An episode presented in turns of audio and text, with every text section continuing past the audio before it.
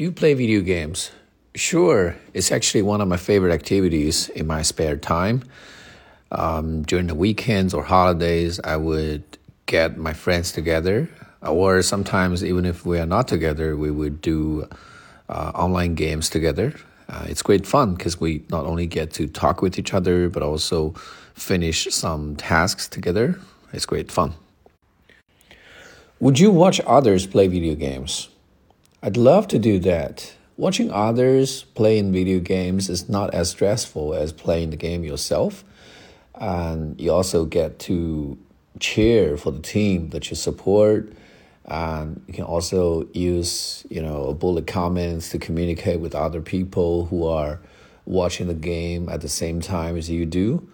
And also, some of the uh, professional gamers are really good, and by watching them play, I think you get to improve your game skills as well. Do you think people spend too much time playing video games? Honestly, I don't think this is a problem.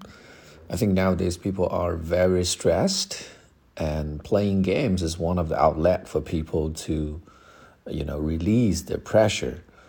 Um, if we have to say something that is uh, costing us too much time, it will be our work or our study, definitely not gaming.